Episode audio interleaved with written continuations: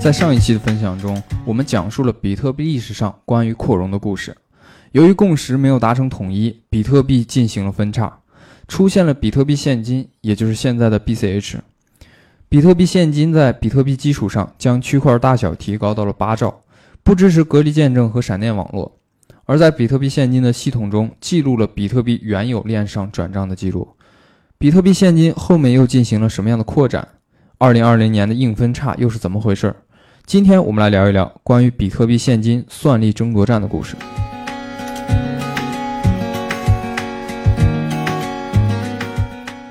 在比特币第一次分叉后，出现了比特币和比特币现金两个版本。比特币是由比特币核心开发团队 Bitcoin Core 进行维护，而比特币现金则是由多个团队共同维护。这些团队的开发领域不完全相同，有竞争也有合作。其中最知名的两个团队是 Bitcoin ABC 和 Nchain。在二零一八年八月一日，世界 BCH 周年国际峰会暨 BCH 生态建设项目发布会在香港举办。Bitcoin ABC 的代表人物吴继涵和 Nchain 的首席科学家克雷格怀特博士一起参加了周年庆的峰会活动。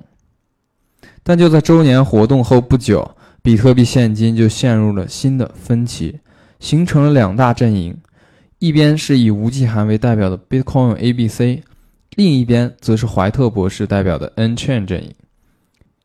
二零一八年八月八日，BCH 发布了升级公告，公告中写道，在十一月十五日将升级至零点一八版本，并提出增加两项更新内容：一是增加区块内交易的规范顺序，二是增加两个操作码。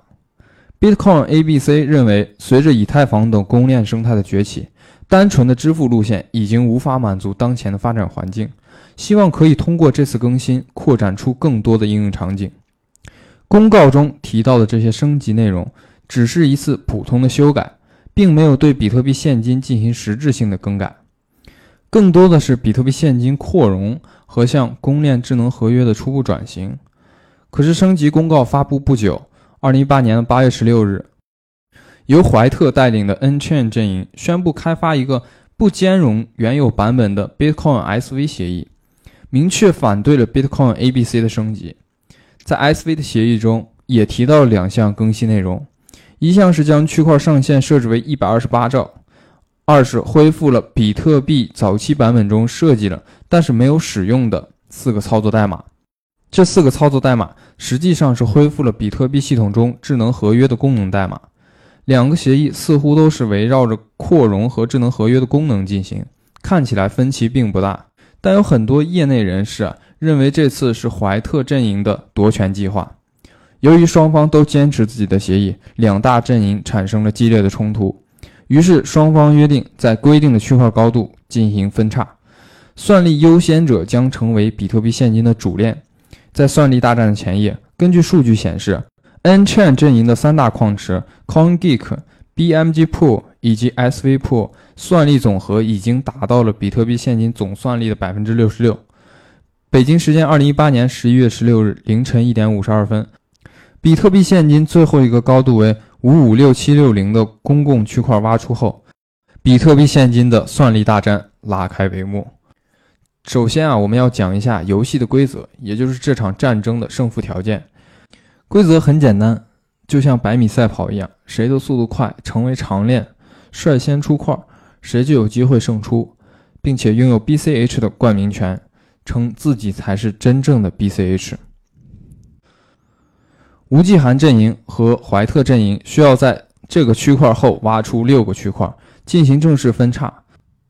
分叉开始之后，怀特阵营凭借算力优势连续挖出三个区块，而此时吴继涵阵营并没有挖出任何的区块。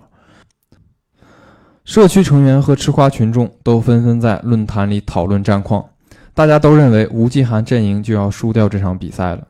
可是战事却发生了惊天的逆转，吴继涵阵营的 Bitcoin.com 算力突然激增至四千零八十一 pH 每秒，二十四小时内算力增加了接近十六倍。算力排名骤升至第一名，而且它的算力是第二名 CoinGeek 的两倍之多。这接近十六倍的算力到底是怎么来的呢？原来，比特币现金是从比特币分叉而来的，所以两者都是使用 SHA-256 的哈希算法进行挖矿，而矿池可以在比特币和比特币现金中快速的切换。这次 Bitcoin.com 正式将比特币的算力切换到了比特币现金。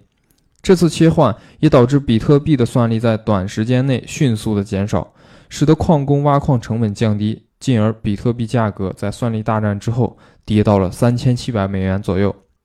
好，我们回到战场，吴继寒阵营由于算力遥遥领先，所以连续挖出了两个区块。分叉前的最后区块五五六七六六由怀特阵营获得，而分叉开始之后。吴继寒连续发力，挖出了分叉后的六个区块，领先的吴继寒阵营，也就是 Bitcoin ABC，在算力大战中胜出，而 Bitcoin SV 单独分叉出来，也就是现在的 BSV。接下来我们再讲一讲关于怀特博士和 BSV 的故事。怀特是澳大利亚籍的科学家，也是区块链公司 Nchain 的首席科学家。因为他一直声称自己是中本聪，所以网友戏称他为“奥本聪”。而且 BSV 的全称是 Bitcoin Satoshi Vision，表示中本聪愿景。二零一六年，他告诉媒体自己就是中本聪。随后，很多媒体都报道了这一爆炸性的新闻。随后，被称为比特币接班人的加文·安德森，在短暂的接触后，他也认为这个人就是中本聪。因此啊，他获得了一部分开发者的信任，但是在后续频繁被爆出证据不合逻辑之后，受到更多社区成员的质疑。他发布的证据无法证明他是中本聪，而且还多次被起底，借机炒作影响市场。以上就是比特币现金关于算力争夺战的故事。正是由于当时比特币扩容的争议，才出现了比特币现金。但是由于对生态路径发展的分歧，又诞生了 BCH 和 BSV。后来又由于管理机制上的分歧，出现了 BCHA 和 BCHN。其实每一次分叉都是对共识发展路径的选择，没有对错之分。它们都是对未来生态发展的不同尝试，也是对未来生态繁荣注入新的动力。而共识正是经过无数次的统一、分散再重组的过程。它会形成更大的市场规模，也会让加密数字领域整体的生态变得更为强大。至于奥本聪博士是不是中本聪，其实我也并不清楚。但是我认为，中本聪为了构建一个去中心化的社区而离开，现在想尽办法去证明自己是中本聪，为的只是争夺比特币的遗产，这样的理由实在难以服众。我坚信，一个能创造出比特币这样产物的人类，是希望把自己和所有人的注意力都吸引到项目上，而不是自己本身。所以，如果奥本聪博士还是坚持他就是中本聪，那我们也没有必要去争辩什么了。你说是，那就是吧。然后呢？希望今天的分享对你有所帮助，感谢你的收听。感兴趣的同学可以关注我，我们一起去发现这个世界的改变。